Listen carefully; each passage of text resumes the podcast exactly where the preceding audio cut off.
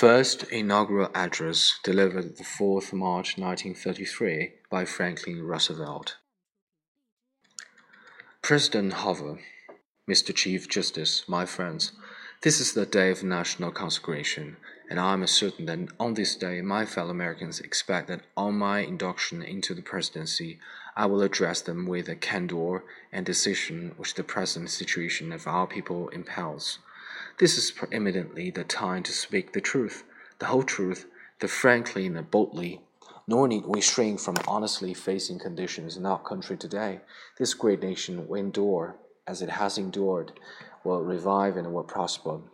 So, first of all, let me assert my firm belief that the only thing we have to fear is a fear itself, nameless, unreasoning, unjustified terror which paralyzes needed efforts to convert the retreat into advance. In every dark hour of our national life, leadership, our frankness, and our vigor has met with the understanding the support of the people themselves, which is essential to victory.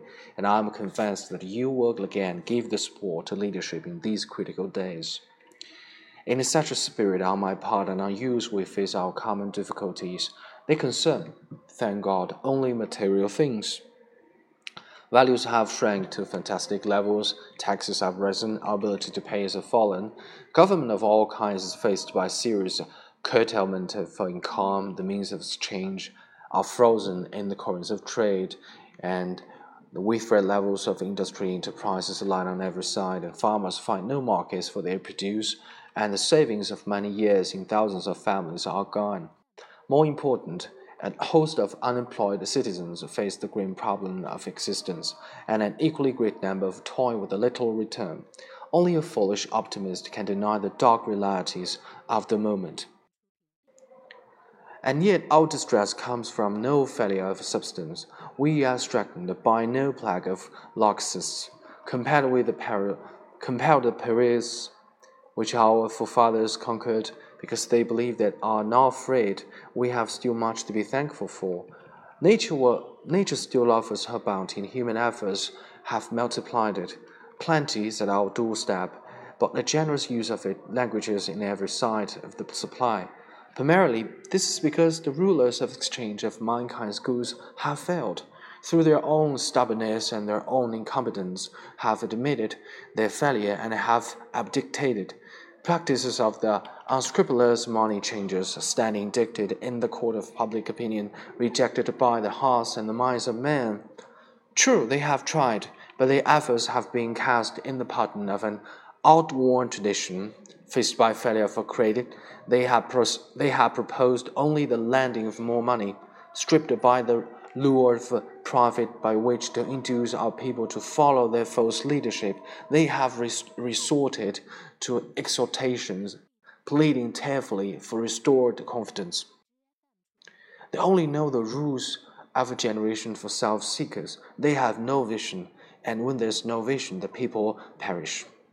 Yes, the money changers have fled from their high seas in the temple of our civilization.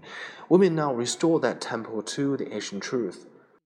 The measure of that restoration lies in the extent to which we apply social values more noble than mere monetary profit. Happiness lies not in the mere possession of money, it lies in the joy of achievement, in the thrill of a creative effort. The joy, the moral stimulation of work no longer must be forgotten in the mad case, in the mad chase of in Vanesson's profits, these dark days, my friends, will be worth all they cost us if they teach us that our true destiny is not to be ministered unto, but to minister to ourselves, to our fellow men.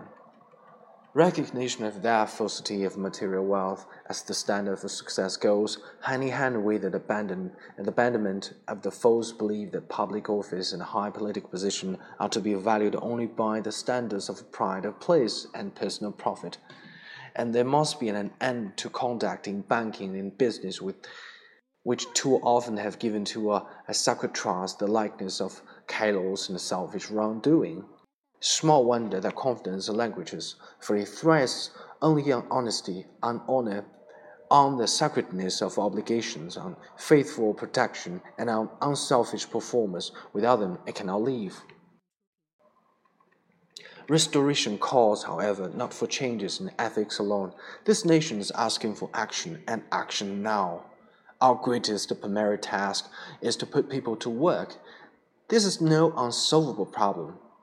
If we face it wisely and courageously, it can be, it can be uh, accomplished in part by direct recruiting by the government itself, treating the tasks we would treat the emergency for war but at the same time, through this employment, accomplishing great, greatly needed projects to stimulate and reorganize the use of our great national resources. Hand in hand with that, we must frankly recognize the overbalance of population in our industry centers, and by engaging on a national scale in redistribution, endeavor to provide a better use of the land for those best fitted for the land. Yes, the task can be helped by definite efforts to raise the values of agricultural products and with these the power to purchase the output of our cities. It can be helped by preventing, realistically, the tragedy of growing loss. Three, foreclosure of all small homes or farms. It can be helped by insistence that the federal, the state, and the local governments act forthwith on the demand that the cost be drastically reduced. It can be helped by the unifying of relief activity which today are often sacred, uneconomical, unequal, it can be helped by national planning for and supervision of all forms of transportation, of communications, and other utilities that have a definitely public character. There are many ways in which they can be helped, but it can, be ne- it can never be helped by merely talking about it. We must act, we must act quickly. And finally, in our progress towards a resumption of work, we require two safeguards against the return of the evils of the old order. This must be a strict supervision of all banking credits and investments. There must be an end to speculation with other people's money, and there must be a provision for an adequate but sound currency.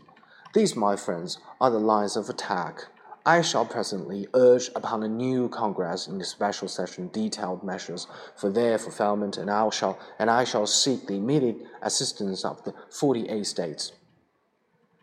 Through this program of action, we address ourselves to putting our own national house in order and making income balance on outgo. Our international trade relations, through vastly important, though vastly important, but in point of time and necessity secondary to the establishment of a sound national economy. I favor, as a practical policy, the putting of first things first. I shall spare no effort to restore world trade by international economic readjustment, but the emergency at home cannot wait on that accomplishment. The basic thought that guides the specific means of national recovery is not nation nationally, narrowly nationalistic. It is the insistence as a first consideration upon the interdependence of the various elements in and parts of the United States of America. A recognition of the old a permanently important manifestation of the American spirit of the pioneer. It is the way to recovery. It is the immediate way. It is the strongest assurance that recovery will endure. In the field of world policy, I will dedicate this nation to the policy of the good neighbor, the neighbor who resolutely respects himself and because he does so, respects the rights of others. The neighbor who respects his obligations and respects the sanctity of his agreements in and with the world of neighbors. If I read the temper of our people correctly, we now realize as we have never, but we never realized before, our interdependence on each other, that we cannot merely take, but we must give as well. That if we are to go forward, we must move as a trained and a loyal army, willing to sacrifice for the good of common discipline, because without such a discipline, no progress can be made, no leadership becomes effective. We are, I know, ready and willing to submit our lives and our property to such discipline, because it makes a possible leadership with aims at the larger good. This I propose, I, I propose to offer, pledging that the larger purposes will bind upon us, bind upon us or as a sacred obligation with the unity of duty hitherto evoked only in times of armed strife. With this pledge taken, I assume unhesitatingly the leadership of this great army of our people dedicated to a disciplined attack upon our common problems. Action in this image, action to this end, is feasible under the form of a government which we have inherited from our ancestors. Our constitution is so simple, so practical, that it is possible always to meet extraordinarily extraordinary needs by changes and emphasize an arrangement without loss of essential form. That is why our constitutional system has proved itself the most sublime, enduring political mechanism the modern world has ever seen. It has met every stress of vast expansion of territory, of foreign wars, of bitter internal strife, of world relations, and it is to be hoped that the normal balance of executive and legislative authority may be wholly equal. Adequate to meet the unprecedented task before us, but it may be that an unprecedented demand and need for undelayed action may call for temporary departure from that from that normal balance of public procedure. I am prepared under my constitutional duty to recommend the measures that a striking nation in the midst of striking world may require.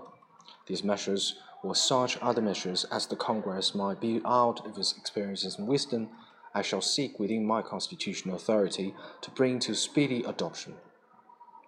But in the event that the Congress shall fail to take one of these two courses, in the event that national emergency still critical, I shall now evade the clear course of duty that will then confront me.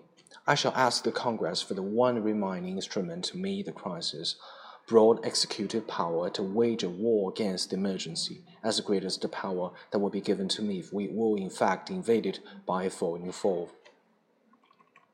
For the trust proposed um, in me, I will return the courage and devotion that befit the time, I can do no less. We face the arduous days, days that lie before us in the warm courage of national unity, with a clear consciousness of seeking old and precious moral values, with a clear satisfaction that comes from the stern performance of duty by old and young alike. We aim at assurance of around rounded, a permanent national life. We do not distrust the future of essential democracy. The people of the United States have not failed.